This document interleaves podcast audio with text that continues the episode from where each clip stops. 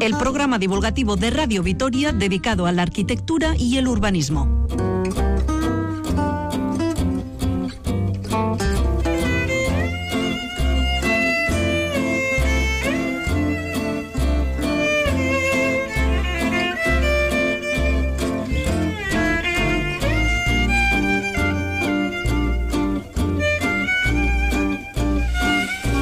Bienvenidos de nuevo a este programa de Radio Vitoria. Comenzaremos hablando de un soterramiento mucho más modesto del conocido desde hace décadas para Gasteiz. También nos ocuparemos de los polígonos industriales de Vitoria y sus necesidades de movilidad y comunicación con el resto de la ciudad.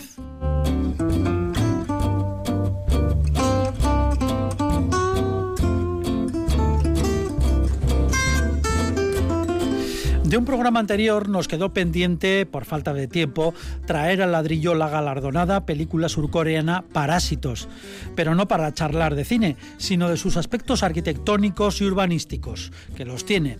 Además nos servirá para introducir a nuestro invitado un experto que nos hablará de la segregación por clases sociales en las ciudades, una segregación que al parecer va en aumento.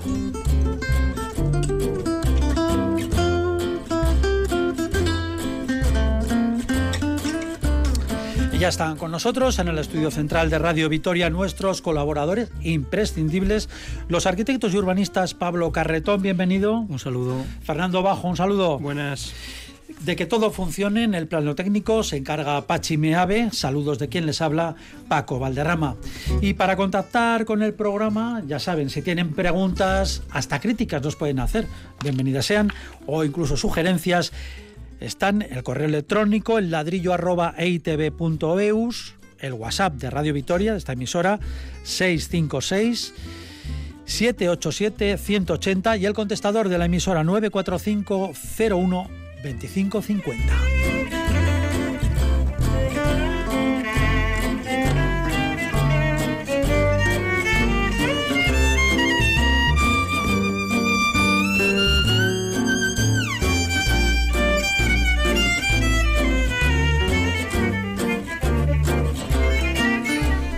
Y bueno, empezamos con todo lo dicho, como casi siempre, la audiencia abre el ladrillo.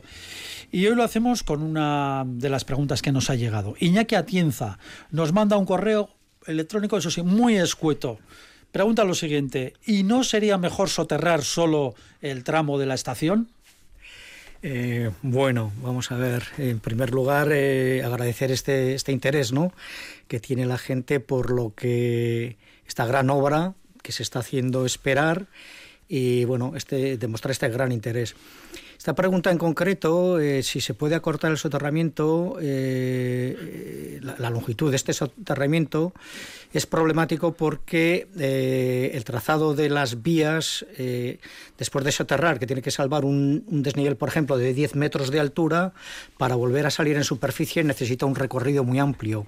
Estamos hablando de que si en la estación, en el centro, en la calle Dato, tendríamos ya soterrado, el, el salir en superficie pues sería cosa de 500 o 500 metros a cada lado, entonces eh, o, 800 metros, ¿no? no sé exactamente, pero sería muy, exclusivamente no se podría hacer en el centro de la ciudad, esto que está planteando eh, Iñaki. Porque habría mucho escalón, por decirlo de una forma sí, mm, sí porque tienes que descender bastante de, en superficie, poco a poco. exactamente al ser soterrado, tienes que hacer un desnivel, eh, los trenes tienen un, máximo de 1 o 2%, no sé exactamente cuánto, pero evidentemente el recorrido soterrado es larguísimo, no solo se circunscribe a una pequeña parte del centro de la ciudad. Eh, si hablamos de soterramiento, ya es que está hipotecando una serie de longitudes a, a ambos lados, ¿no?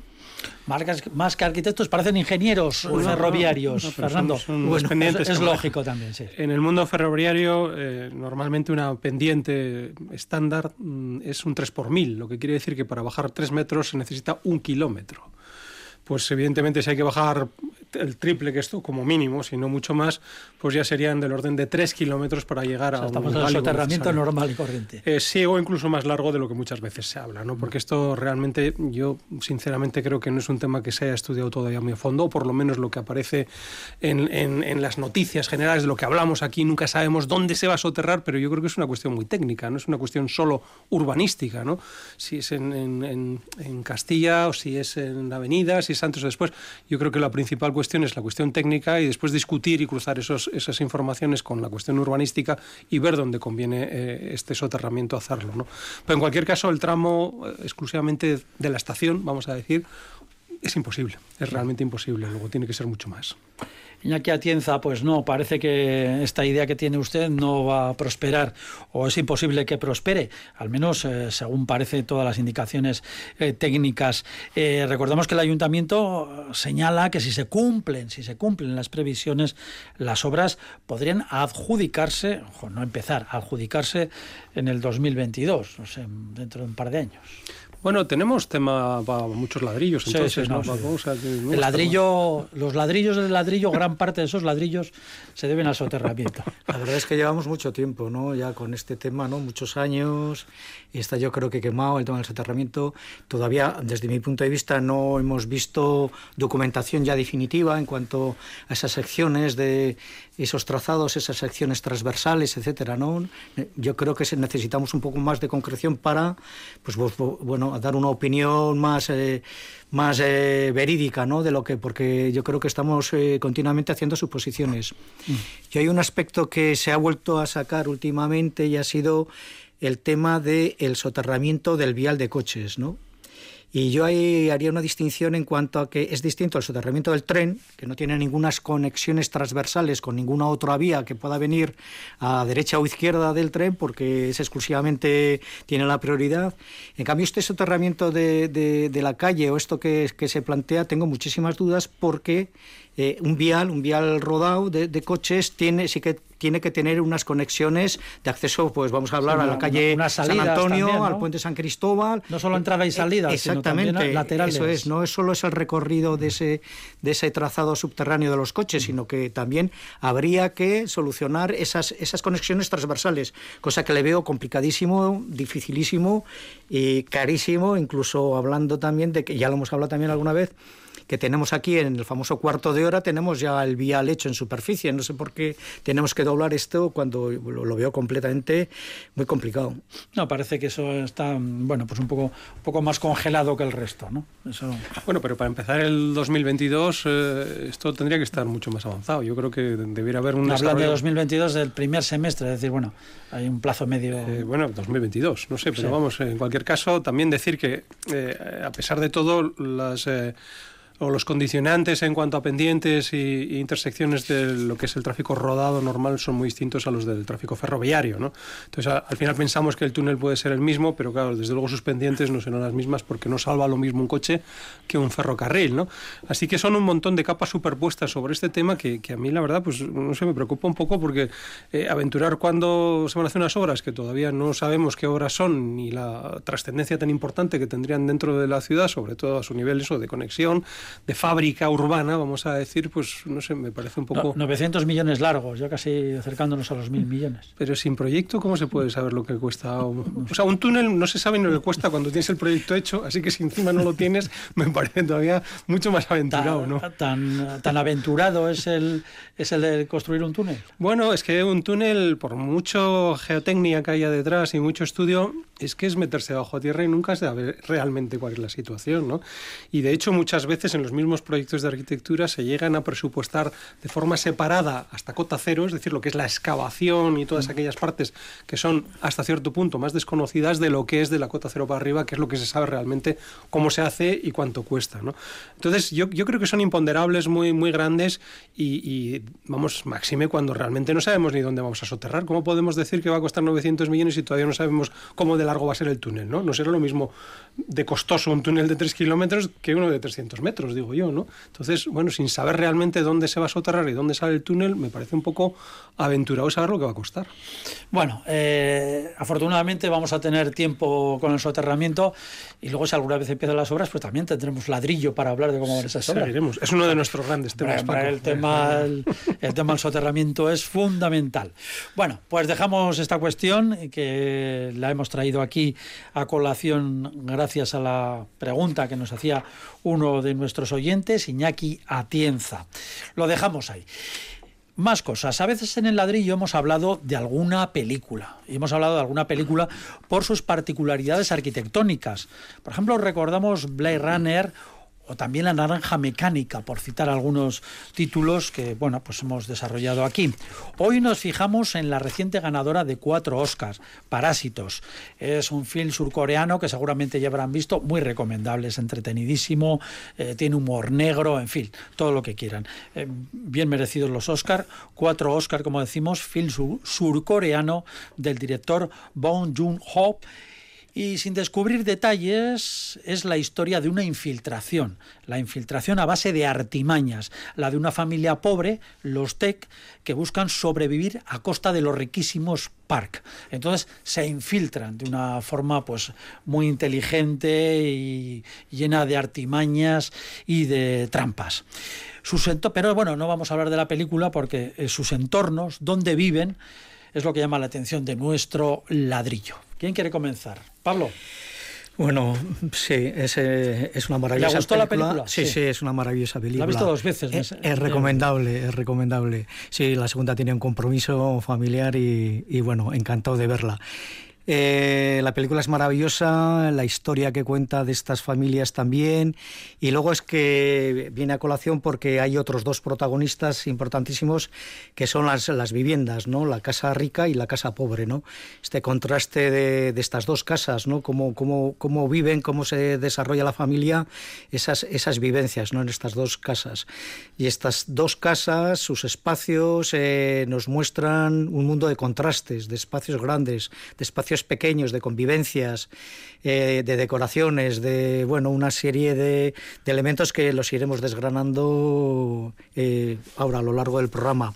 Y luego también hay otro contraste que es la calle, ¿no? La calle de la calle de los ricos, ¿no? Que es una calle completamente vacía, con unas fachadas en plan fortaleza, o sea, nadie nadie circula ni deambula por la calle, mientras que la calle donde tenemos la, la casa de los pobres, pues es al contrario, ¿no? Tiene una vivencia, una una, una, convivencia de gente de que, de que transita y que tiene esa calidez de, de una auténtica calle, de un, de un suburbio, de un barrio, de un barrio pobre. Hombre, calidez, calidez. De hecho, a, través del ventanuco están echándole la bronca siempre a un vecino que, que se orina en la esquina que de, mala, de mala manera. O sea, que el ambientillo tampoco es tan romántico. Fernando. Sí, no, la verdad es que, bueno, a pesar de que sea una sátira, ¿no? Y una especie quizá de un poco eh, exageración, ¿no? De estos, de estos polos opuestos, eh, yo creo que es una lección para, para los que vivimos en ciudades llamadas así y con calidad de vida como las nuestras, respecto a lo que creo que es una cosa generalizada en el mundo y sobre todo en Asia, ¿no? que es donde esta película se, se ubica. ¿no? Eh, la ciudad eh, como tal, como nosotros la entendemos, eh, está desapareciendo. La ciudad es ya una amalgama de gente y de situaciones que a su vez van segregándose y van aislándose y van caracterizándose de forma distinta. ¿no? Y quizá lo más interesante de esta película sea eso, es decir, cómo lo que nosotros entendíamos por dominio público, por espacio público, al final acaba siendo esta ciudad, vamos a decir, más humilde, la ciudad de los pobres, que está siempre mirando hacia afuera, quizá porque el interior de la casa pues, realmente no, vale nada, ¿no? Pero claro, lo, que hay fuera también es bastante desastroso en general, ¿no? Entonces es una especie como de, de mezcla espacio público, espacio privado, sin sin solución de continuidad prácticamente, ¿no? Y donde realmente ocurre la vida, ¿no? Es donde la vida pasa, ¿no? Y sin embargo, la, la, que podríamos llamar el espacio de los ricos, porque es una ciudad de los ricos, es un conjunto amurallado, ¿no? En que cada uno vive completamente protegido y en que la vista ya no es a la calle, sino al jardín privado, particular, con una arboleda perfectamente cuidada y un jardín que parece ensimismado, ¿no? Un jardinero trabajando ahí de su tiempo y, con, todo, toda la casa mirando hacia este reducto, ¿no? A este Hortus Conclusus, en donde realmente no ocurre nada más que lo que aquella gente que vive en este lugar cerrado quiere que pase, ¿no? O deja que pase, ¿no? Entonces es, es una cuestión eh, increíble esa, esa doble visión de lo, de lo que entendemos que es ciudad, que en realidad más que eso son dos situaciones completamente distintas que demuestran la segregación de la sociedad y del espacio que esa segregación o que esa ciudad segregada conlleva al mismo tiempo. ¿no? Entonces yo creo que esa, está hablando un poco de, esa fragmentación que existe, de esa separación que existe y de ese, podríamos decir que autismo, ¿no? que muchas veces se tiene en las grandes ciudades o en las grandes conurbaciones como la de la bueno, en este caso Seúl, ¿no? que es donde está. Sí, luego, luego, vamos a tener un invitado que sabe muchísimo de esto. Sin embargo, nos estamos fijando en esta película desde el punto de vista socio-urbanístico, por decirlo de alguna manera, la de Parásitos, pero yo creo que es algo que se podría trasladar prácticamente a casi todas las películas en las que aparecen pobres y ricos. Eh, no sé, por ponernos en otra que también es absolutamente actual, la de Pedro Almodóvar, Dolor y Gloria, eh, bueno, pues esa infancia prácticamente en las cuevas, eh, vive en una cueva, de hecho, ¿no? unas cuevas que están convertidas, pues como ocurre en, Granada y en otros puntos, están convertidas en, viviendas, casi infraviviendas, pero bueno, y luego ya se ve su piso cuando él ya es un director famoso y tal y cual, que está recreado textualmente. Eh, en un, en un, estudio tal como su casa, una casa, bueno, pues increíblemente moderna, llena de obras de arte preciosas, en fin. Al fin y al cabo, el cine, casi todas las películas hacen lo mismo. Sí, quizá Sí, eh, quizá las, estas viviendas que estamos comentando es un contraste, son los dos extremos, ¿no? La, casa de superlujo y la casa completamente, porque la casa de los pobres es una casa, es una casa que está en un sótano. ¿eh? Vamos a eh, describirlas un poco. sí, bueno, hay dos espacios, ¿no? El espacio de la casa rica es un espacio dominante, es un espacio vacío, es un, espacio que, que, el propio habitante está como, como incómodo, ¿no? Porque ese, ese, ese, espacio tan, tan fuerte y tan, tan decorado, tan diseñado, entre comillas, la típica casa de, de revista de decoración, ¿no? Que, ah, es preciosa. Eh, es fría, para mí es fría, es un espacio dominante. Casa de arquitecto, no lo olvidemos, ¿eh? porque es la casa de un arquitecto famoso. Sí, pero vamos, eh, es un modelo, un prototipo que se ha visto, yo creo que quizá muchas veces. El espacio, en cambio, de la casa pobre está lleno de cosas. El único ventana le da el, único cuadro, porque la casa de los ricos tiene ese cuadro que da al jardín, claro, tienes esa imagen, ese cuadro que es la naturaleza. El cuadro de ellos es un cuadro que da a la calle, que es, eh, Eso, es un ventanuco, su realidad. Es un ventanuco que da A, la altura de la calle, está Bien. por debajo. Luego, por ejemplo, eh, hay varios elementos de contraste. Por ejemplo, las escaleras, ¿no? En la casa pobre, las escaleras bajas al sótano, ¿no? Son unas escaleras completamente tortuosas y apenas se ven. En la casa de los ricos eh, suben del portal y es esa escalera que te da, subes y te da inicio a, ese gran espacio que es el salón. Pero luego se continúa con otras escaleras que van a los dormitorios, que es una escalera completamente de lujo, de madera, estás bien diseñadas, etcétera. También en la casa de los ricos hay otra segunda escalera, que es la otra vida que se hace en esa casa de los ricos, que es en el sótano, que vive, hay otra vivencia, ¿no? Entonces este tema de las escaleras también es, es bastante, bastante sugerente y bastante contraste. En la casa de los, de los pobres, por ejemplo, el váter está subido, ¿no? en, el váter ahí está el aire normal, ¿no? Un pedestal que parece la bañera. Un pedestal ahí que está como... Bueno, además de esto, de las escaleras, el material, ¿no? La casa de los ricos son todo panelados de madera, preciosa, ¿no? Cerezo y maderas rubias de estas bien bonitas, ¿no? Y hormigón, ¿no? Materiales limpios, eh, crudos y perfectamente ejecutados, ¿no? luego, por no hablar de los muebles, claro. Los, muebles, son, fantásticos. Y además escasos, ¿no? Se prima el espacio, ¿no? Ese vacío, ¿no? Sin embargo, la casa de los pobres, pues evidentemente tiene pues este estas, estas escayolas y, estas, y estas eh, emplastecidos baratos y desconchados que son realmente del olor que también sale otro protagonista y los azulejos desconchados y todas estas mm. cosas ¿no? hay como una especie de repertorios casi que todos identificamos en un lugar y en otro que desde luego son muy muy muy característicos de ambos lugares ¿no? y quizá esto también sea otra de las de las cuestiones de, de esta segregación ¿no? porque tendemos a identificar eso espacios subir o bajar no arriba los ricos, abajo los pobres, materiales, nuestros materiales crudos más difíciles de entender, carísimos muchos de ellos, ¿no? Piedras naturales, ¿no? En contra de los azulejos de los pobres, ¿no? Iluminaciones, ¿no? La casa de los pobres casi se ilumina por ese ventanuco con la luz que viene de la calle, ¿no? Para ahorrar, ¿no? un par de bombillas que tienen mala muerte ahí. Y que eso con, con, instalación vista y todas estas cosas, la casa de los ricos la iluminación es siempre perfecta, ¿no? diseñada, está eh, Se, intensifica o, se hace más, más tenue según el momento del día, ¿no? Hay una serie de, elementos que configuran el escenario y caracteriza a cada una de las dos sociedades. Eh, ha dicho usted, Fernando, que se, eh, esta casa, la casa de los ricos, era de un, arquitecto famoso eh, surcoreano. ¿Es, ¿Es, verdad o es la ficción? no, no, es, verdad. Y bueno, en realidad, la, por lo que he podido leer, la, la la película, por supuesto, está rodada en, sets, vamos a decir, especialmente diseñados para ello, ¿no?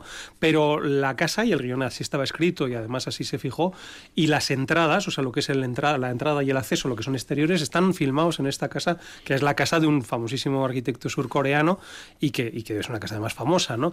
Pero, pero bueno, tienes, tienes esa impronta y el director se cuidó mucho de no traicionar a este espíritu absolutamente pulcro que muchas veces a los arquitectos nos gusta tener como vivienda. Sí, hay otro aspecto en la casa de los ricos, la cocina. La cocina está impoluta, ¿no? Es una cocina brillante. Cuando van a guisar algo, de repente aparece una especie de cazuela aislada que está haciendo una especie de, espaguetis, no sé, una, una, comida en, un bol, pero está completamente, completamente inmaculada. Sí, bueno, aparece el servicio también. Exacto. Luego hay otro contraste, eh, eh, la bañera y el inodoro. El inodoro que ha comentado Fernando. La bañera, la bañera de la casa de ricos, pues bueno, está allí exenta en una sala tremenda y ahí está la bañera, como un elemento de, de ocio, de, de una escultura, ¿no? Exactamente. Y el inodoro, yo tengo una teoría porque sorprende la, el inodoro de la casa de los pobres, ¿no? Sorprende que tengas que subir unas escaleras y estás casi pegándote con el techo. Y es que resulta que es un sótano y entonces eh, el nivel del saneamiento de la calle, en teoría, está, está elevado. Entonces, para coger la cota, o bien bombeas las aguas fecales de ese inodoro o lo elevas para que por propia caída caiga a, coger el saneamiento de la calle, ¿no? Entonces yo creo que ese, ese artilugio, esas escaleras que, que, subes pues para, para coger... Un, par de escalerucos, hay un par de... cuando empiezan hay otra lectura, ¿no? El trono al final de los pobres no deja de ser el inodoro. Sí, pero que está abierto, o sea, la cocina y todo es, sí, es, todo, uno, es todo espacio, ¿no? Bueno, en, lo del Zulista podíamos haber sugerido esta, cuando hicimos la entrevista la semana pasada a, este, a esta página, ¿no? a este portal de internet, pues esta casa de los de los tacos podía haber sido una de, las, de las ofertas. Hay otro aspecto también, las calles a la noche, cuando cae todo ese diluvio de agua, esas imágenes de la ciudad, todo escaleras, todo cables, todo agua que va por las por, por las calles, vamos, eh, al final ellos las vuelven a casa, no, aguantan. Eso es, vuelven a casa, el famoso inodoro revienta y bueno, eh, hay una serie de aspectos que, que, es esa realidad de esos, Menos mal que ha pasado la hora de comer hace un rato. De esas, de esas calles, ¿no? Y luego, claro, esta gente, mientras eh, la Casa Rica está en lo alto, está, está garantizada su seguridad en cuanto a todos estos, estos diluvios de agua, ¿no? Y luego, claro, se ve el, el polideportivo donde acoge pues a todos esos barrios que les ha pillado el esta, estas este, riadas, claro, estas riadas. Entonces, pues bueno. En cualquier caso, y por no estropear la película, hay que decir que también la casa de los ricos tiene su propio sótano, ¿no? También tiene su infrahistoria. es otra historia. Y eso es lo interesante, ¿no? Esa, bueno, ese conjunto de capas que tiene la película, que basadas normalmente siempre en la cuestión arquitectónica, es decir, los espacios y las formas de vivir, es capaz de, Pero esa, ese sótano de la casa de los ricos tiene también una, una lectura muy importante y es que estamos en Corea del Sur. Entonces, bueno, ya saben, Corea del Norte, la amenaza de los misiles atómicos, en fin, todo esto. Y entonces, eh, como pasó en los años 60, y 50 y 60 en Estados Unidos, eh, aquí en Corea del Sur, los ricos que pueden, los que pueden permitírselo, lo que se construyen es un búnker un búnker pensando que en cualquier momento pues puede haber un ataque de Corea del Norte y bueno pues tienen sus búnkeres los que de hecho hay empresas que se dedican a eso y bueno, pues los ricos también tienen un búnker, por si acaso. En, este país también hay de eso. ¿eh? también tenemos búnker. y hay eh, empresas especializadas en hacer. Ah, tenemos que entrevistar a alguien. Sí, sí, La habitación del miedo y el espacio del miedo. es distinto, ¿no? no, no, pero auténticos búnkeres también se construyen. O sea que es algo que, bueno, yo creo hay que. otra la, película, La habitación del miedo. A la gente que, que, tiene, vamos, esta, esta capacidad económica muchas veces le da por ahí y construye estas cosas tan raras debajo de sus casas, ¿no? Pero bueno, en cualquier caso, lo bonito de la película es esa especie de, de mezcla, ¿no? De distintos discursos y de estar siempre apoyada en los espacios que los representan. Bueno, pues eh, dejamos aquí esta película recomendable, insistiendo en que hemos elegido, la hemos elegido los cuatro Oscars, la hemos visto todos, nos ha parecido muy sorprendente, pero también el cine constantemente recrea eso, pues en, películas brasileñas, por ejemplo, pues siempre aparecen las favelas y luego aparece, eh, pues por lo que sea, la casa del gobernador o de alguien rico, que también pues es un pedazo de casoplón, ¿no? Es algo bastante habitual en el cine español, pues que contarles ustedes, ¿no? Pues El Pisito, por ejemplo, otras muchas películas en las que sucede prácticamente lo mismo, pero nos hemos fijado en esta que es totalmente recomendable. Parásitos del director surcoreano Bong Joon-ho. Así que seguimos en el ladrillo y empalmamos con este asunto, por cierto.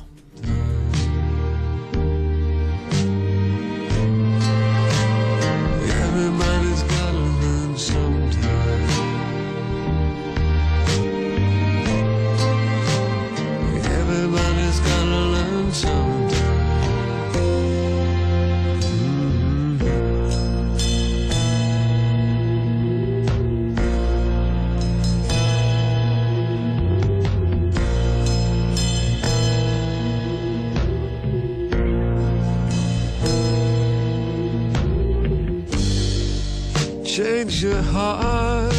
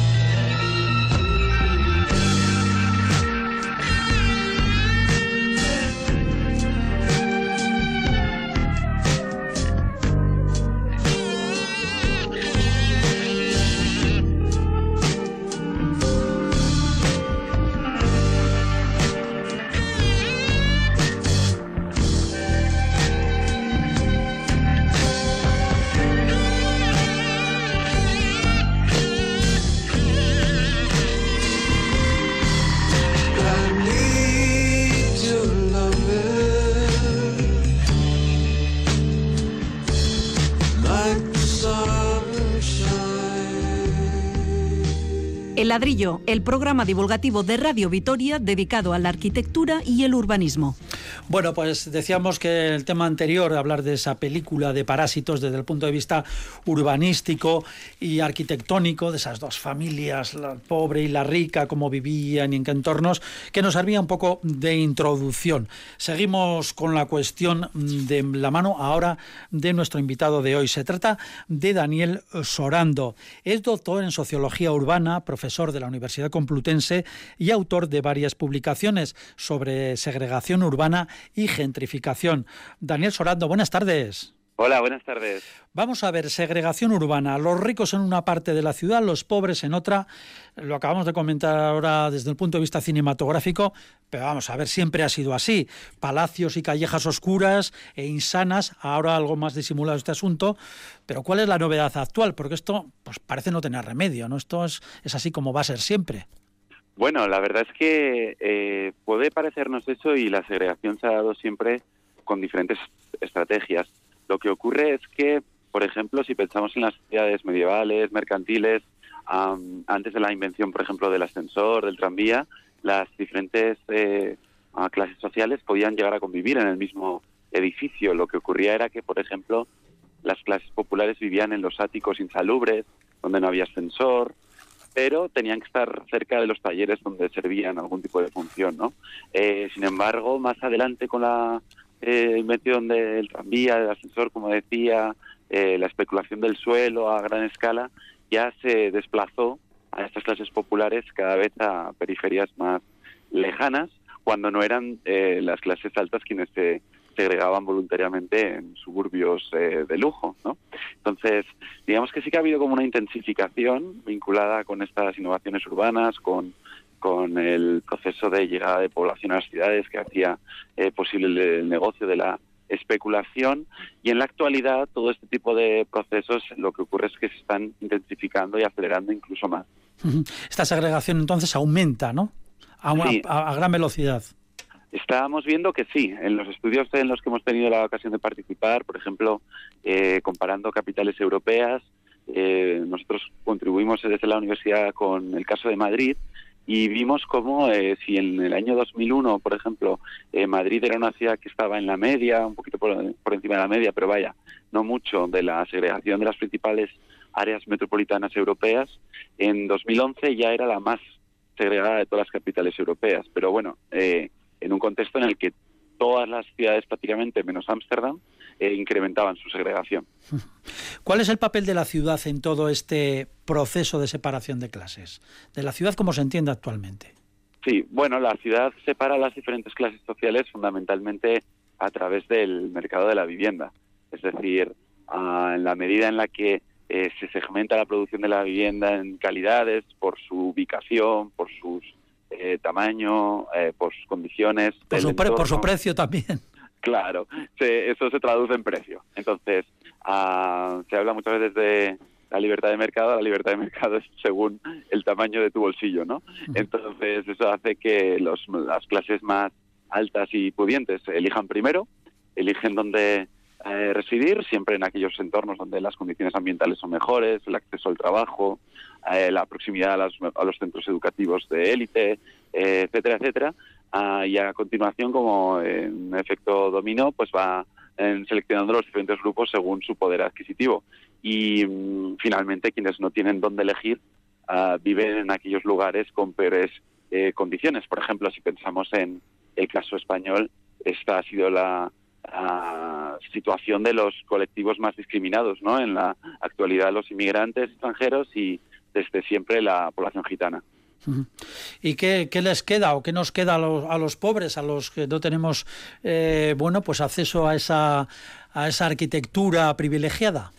Pues mira, en realidad eso depende del país donde vivas, ¿no? Si vives en el norte de Europa, por ejemplo, en un estado de bienestar desarrollado, eh, te quedan los derechos sociales, te queda eh, el acceso a la vivienda pública, que, además es una vivienda pública accesible y no de mala calidad, ni solamente dirigida a determinados colectivos de manera que sea estigmatizante, sino que es eh, vivienda de, calidad. Por ejemplo, podemos pensar en Viena, donde casi un 50% de la vivienda es de tipo público o de mm, precio regulado. ¿Eso en Viena?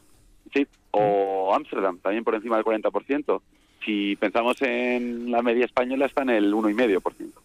Entonces, claro, si vives en un país como este, ah, no te queda más que la familia. la familia que suele ser habitualmente el, proveedor pues de acceso, pues por ejemplo, para la entrada a un piso, para ayudarte con el alquiler si te vas a emancipar, etcétera. Lo que pasa que, claro, no todos tenemos el mismo tipo de familia, de forma que la vivienda lo que hace es reproducir la desigualdad. Eh, hola Daniel, soy Pablo, colaborador del programa. Mm, yo te quería comentar, eh, hacer una reflexión. Eh, creo que los urbanistas nos dedicamos a teorizar, analizar, investigar la ciudad eh, desde todos los aspectos, ¿no? Somos teóricos y, bueno, alguna vez vas a la praxis del urbanismo. Pero la ciudad la hace el capital, lo hacen los grandes propietarios y, sobre todo, se hace a través de la especulación del suelo, como has comentado al, principio. Eh, ¿Puede ser una, una solución hacer una expropiación general del suelo urbano? Bueno, expropiación. Sí, esta es una medida que en alguna ocasión, por ejemplo, en Barcelona se ha planteado eh, gente muy competente como Oriol Nello eh, como única solución posible para eh, poder hacer una política de suelo urbanística que realmente tenga capacidad transformadora.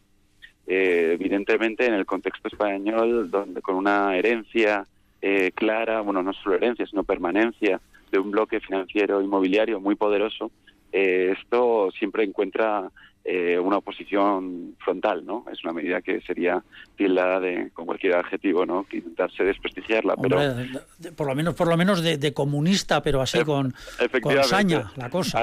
Así, es, de manera que siempre me gusta hablar de, de cuando comento estas cuestiones, eh, hablar de Viena o de Ámsterdam para que no piensen que estoy hablando de Caracas.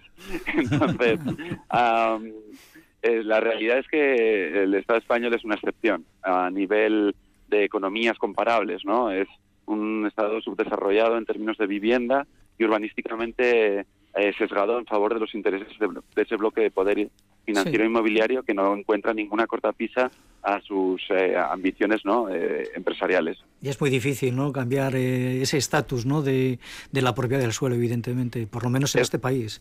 Es muy difícil, pero es cierto que mm, que las propias contradicciones del modelo dan lugar a, por ejemplo, lo que en algunas ocasiones se entiende como el proceso por el cual ahora mismo eh, las personas no se dan cuenta de que comparten una condición de explotación bajo los techos de la fábrica, sino por compartir un mismo barrio. Y eso lleva a que a veces hay organización vecinal exitosa, ¿no? En España tenemos el caso de la eh, eh, de la plataforma afectados por la hipoteca, ahora los emergentes sindicatos de inquilinos inquilinas, que están empezando a presionar y colocando eh, determinados temas y propuestas en la agenda pública, de forma que, por ejemplo, hoy en día todo el mundo, eh, todos leemos eh, a diario prácticamente noticias, por ejemplo, sobre la normativa de control del alquiler, ¿no? de ponerle un precio máximo a los alquileres. Y se está empezando a debatir sobre ello, algo que hace unos años, por ejemplo, era impensable. de forma que, bueno, es cierto que la correlación de fuerzas entre los diferentes intereses en torno a la vivienda es muy desproporcionada, pero tampoco seamos fatalistas y en este sentido creo que lo mejor que se puede hacer es apoyar a estos movimientos y sumarse a, a sus reivindicaciones porque en cierto modo están consiguiendo colocar temas de conversación importantes sobre la mesa. Oye, Daniel, una, una reflexión ya un poco al margen de lo que es el, mercado inmobiliario destinado a vivienda. ¿no? Antes eh, has citado ese ejemplo fantástico en el que, bueno, en el siglo XIX vivían las clases menos pudientes en los pisos altos y en el principal o la planta más baja los, los que tenían más dinero. ¿no? Pero claro, todo eso se debía porque había una mezcla de usos dentro de la propia ciudad. ¿Tú crees que introducir o rescatar esa mezcla de usos eh, podría de alguna manera paliar este, este problema o mejorar la situación actual? Yo creo que es eh, fundamental, efectivamente. Eh, claro, hemos pasado por todo este urbanismo ah, racionalista, el estilo de Corbusier. es, que, hemos agregado los usos, no solo las personas. ¿no? Entonces, así es. Con lo cual, en ciertos modos, también se generan efectos indeseados como la inseguridad. ¿no? Hay espacios que tienen uso solamente unas horas del día y otros no, de forma que eso genera, por ejemplo, espacios que por la noche son inseguros. ¿no? además, eh, yo creo que eso sería muy útil, ¿no? Si, por ejemplo, yo os hablo desde, desde Madrid y aquí hay una segregación de usos eh, eh, terrible, ¿no? por ejemplo, la mayor parte de los centros de empleo y oficinas están en el norte de la ciudad, mientras que buena parte de la vivienda y sobre todo la nueva vivienda que se construye está en el sur, generando unos problemas de tráfico terribles y además haciendo que las personas de clase popular que viven en el sur tengan que dedicar jornadas maratonianas para llegar y volver del trabajo. ¿no? Esto hace que, la segregación de, de, la combinación de segregaciones, ¿no? por un lado residencial y por otro lado de, de usos, dé lugar a eh, complicaciones extras para las clases populares, como por ejemplo esta, ¿no? Tener que dedicarle muchísimo tiempo a llegar al lugar de trabajo. Sí, eh, y es posible en alguna forma una especie de, eh, pues como hemos visto históricamente, la revolución, ¿no? Una revolución urbanística de los pobres, de alguna manera, no sé, tomando los centros con, con pues con casas de hojalata, por ejemplo, no lo sé, o acampadas gigantes, no sé.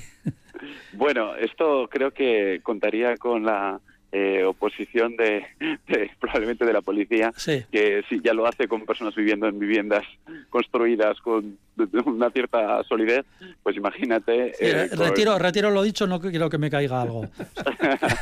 de manera que creo que sería eh, complicado. A estas alturas yo creo que lo, de lo que se trata es de apoyar determinadas iniciativas que tratan de desmercantilizar la vivienda y de promocionar un tipo de urbanismo basado en las, en las necesidades eh, sociales y no de, reproducción de los beneficios ¿no? del capital. Entonces, eh, por ahí hay ejemplos interesantes. Eh, históricamente, el Vasco ha estado dentro de las regiones donde ha habido un, digamos, una sensibilidad un poquito mayor, que no era difícil en términos de vivienda, y ahora mismo yo creo que el Ayuntamiento de Barcelona, por ejemplo, está haciendo cosas interesantes, como por ejemplo eh, esta norma por la cual... El 30%. Eh, exacto, la norma del 30% que, que lo que consigue es que, por ejemplo, no solamente se amplíe la vivienda social necesaria para que no dependa de tu cuenta corriente de dónde vives, sino que además eh, efectivamente la vivienda que, en la que en pie el parque público eh, esté distribuida por todo el territorio y no siempre en los mismos barrios. Sí, explicamos, a, ah. explicamos a nuestros oyentes lo del 30%, es que el Ayuntamiento de Barcelona bueno, pues ha impuesto una norma según la cual los promotores cuando construyen un edificio eh, de viviendas, el 30% tiene que ser para viviendas de, alquiler social o de acceso social. Parece que está habiendo bastantes problemas para que los promotores eh, se decidan a construir, pero bueno, esa ya es otra. Sí, esto ha sido porque ah, no se logró hacer una moratoria mientras se diseñaba la norma y se eh, llevaba a cabo y, es, y en el proceso es los, todas las agentes que pensaban hacer vivienda eh, la, la concentraron al inicio de la vivienda en esos meses para eludir la norma. Pero bueno, yo creo que los resultados habrá que medirlos con más eh, tiempo. Lo que está claro es que si ah, el estado de bienestar, bienestar tiene diferentes pilares, el pilar de la vivienda en España no existe. Está absolutamente por construir. Tenemos un sistema público de educación, tenemos un sistema público de sanidad, que serán mejores o peores, pero existen. En cambio, un sistema público de vivienda no existe en absoluto. Y esto, trasladado a la ciudad, eh, supone un terreno abonado para la segregación sin, sin límites ni, ni cortapisas. Eh, Daniel, eh, hay un maravilloso libro de Bernardo Secchi que se titula La ciudad de los ricos y la ciudad de los pobres, que plantea, se plantea el fracaso de las promesas de, modernidad en el urbanismo, en el urbanismo actual. Y luego se hace esta, esta pregunta, ¿no? ¿Cómo se puede volver a la ciudad imaginada como espacio de integración social y cultural? ¿Cómo podemos volver a esa, a esa ciudad que es la que estamos perdiendo? No, no, sé, Daniel, igual tenían que responder ellos que son arquitectos y urbanistas. No, hombre, pero él, es el invitado, pues, Paco, él es el invitado. bueno, eh, yo creo que precisamente con lo que comentábamos antes, ¿no? Haciendo eh, una desmercantilización de, la vivienda y del espacio progresiva, eh, intentando también un poco volver a lo que se conoce como la economía fundamental, ¿no? La, una economía en la cual eh, se mida su éxito por la capacidad de satisfacer las necesidades sociales de las personas eh, pensemos que hoy en día contribuyen en el crecimiento del PIB, del cual se enorgullecen muchos gobiernos, actividades que muchas veces, lejos de eh, defender las necesidades sociales, son lesivas ¿no? contra estas.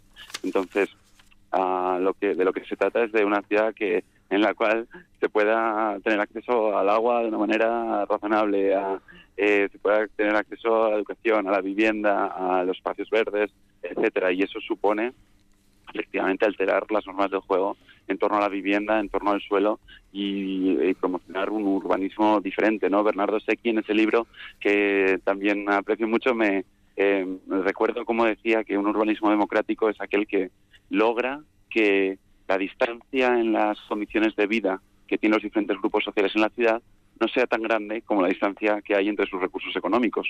Es decir, que las, un urbanismo que llegue a conseguir que viva donde viva una persona las condiciones de salud, de servicios públicos, de um, viviendas sean similares, ¿no? aunque sus eh, recursos económicos no lo sean tanto. Bueno, pues un tema muy interesante se nos ha quedado en el tintero, tal vez podamos retomarlo. Bueno, todo esto, estas teorías de las que estamos hablando, que ocurre con ellas en los países auténticamente pobres, con megaciudades enormes. Bueno, todo esto ya entramos un poco en la ciencia ficción casi. Pero bueno, eh, lo dejamos ahí porque mm, ha sido muy interesante esta charla con nuestro invitado del ladrillo de hoy, Daniel Sorando, doctor en sociología urbana y profesor de la Universidad Complutense, para hablarnos de esto de la segregación en las ciudades, segregación social en nuestras ciudades. Daniel eh, Sorando, muchísimas gracias por haber estado en el ladrillo. Ha sido un placer, gracias a vosotros. Buenas tardes. Gracias. Buenas tardes.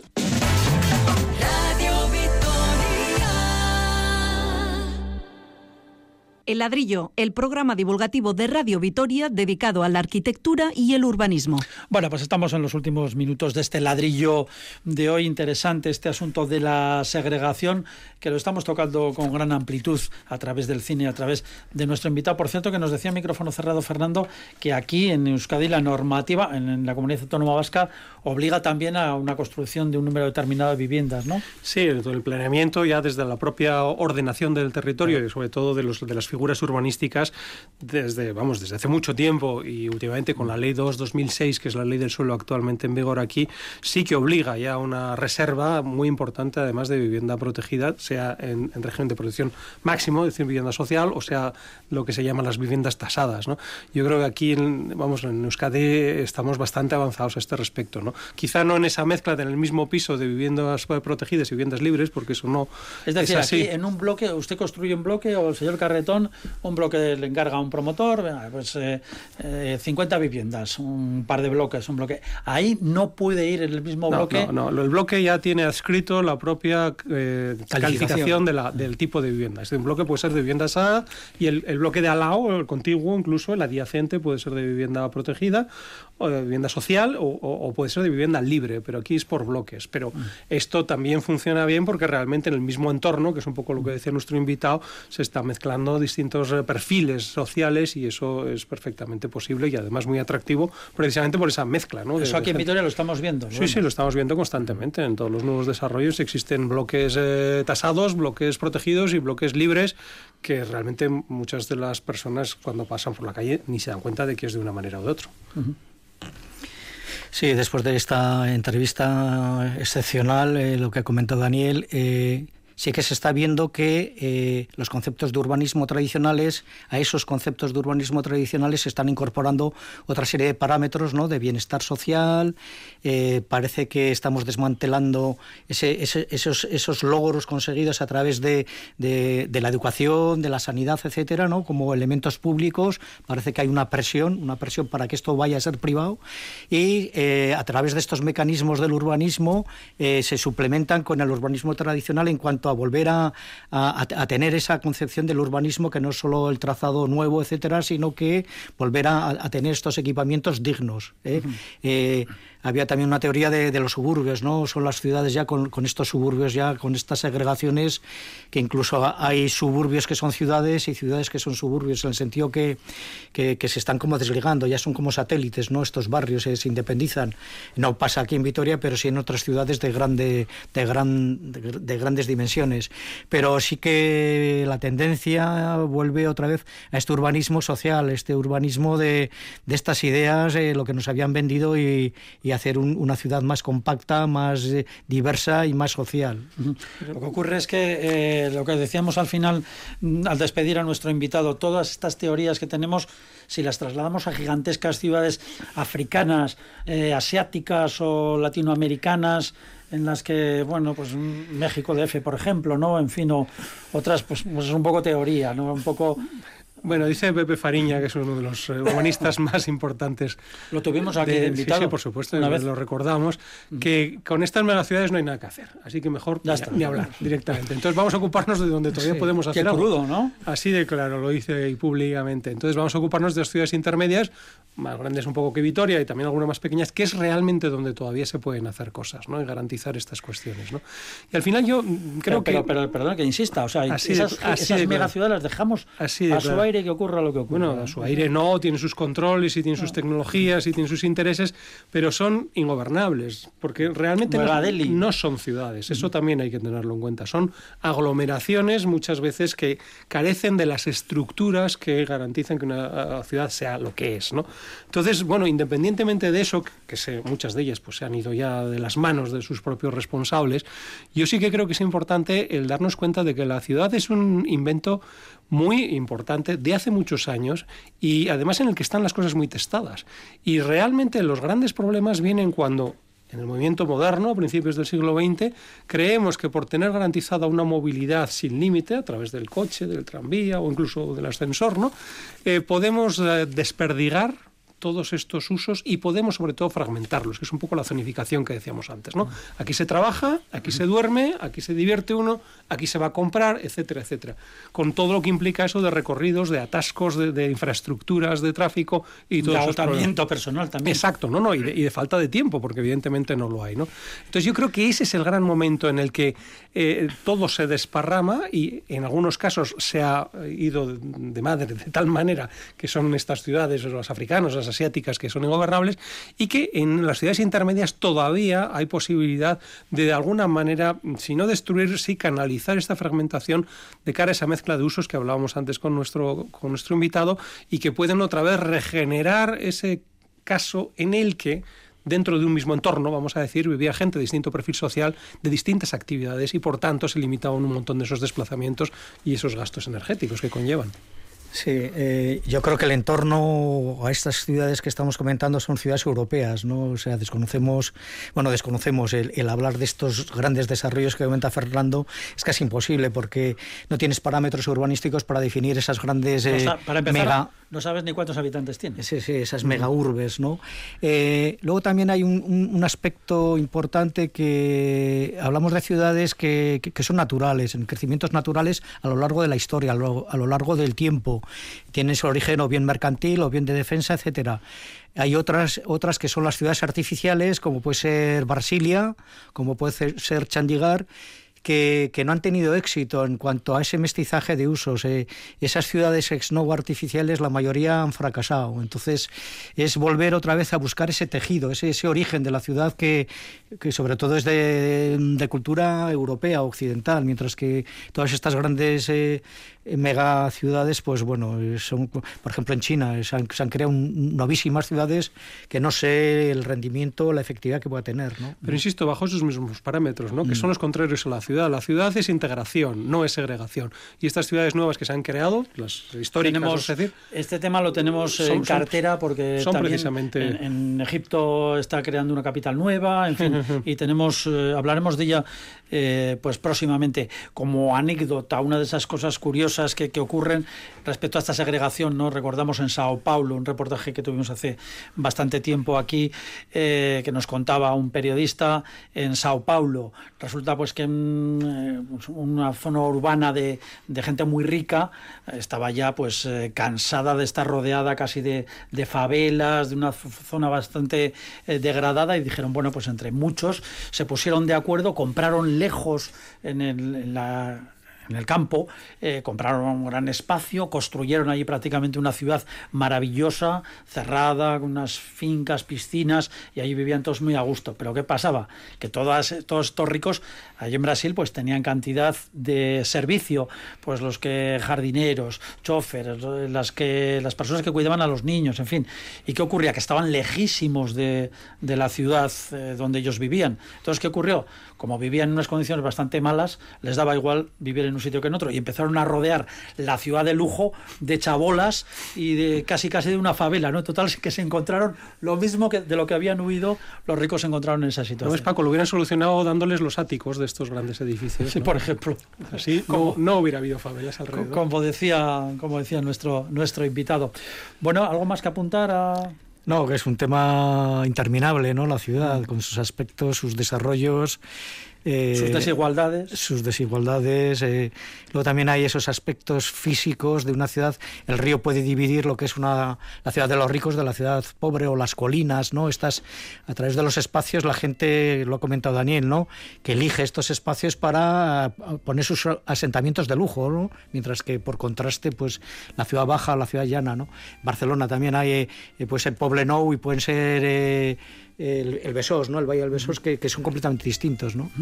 Bueno, pues un tema apasionante, la ciudad segregada socialmente, urbanística y socialmente. Hemos llegado ya al final. Eh, Fernando Bajo, Pablo Carretón, gracias por haber estado con nosotros. Pues un placer. Un saludo para todos. Recordar que pueden escuchar de nuevo este programa del ladrillo en la web de Radio Vitoria y también en EITV a la carta. Muchísimas gracias por haber estado con nosotros, por habernos acompañado y esperemos pues que hayan tenido eh, un rato entretenido. Así que nada, agur.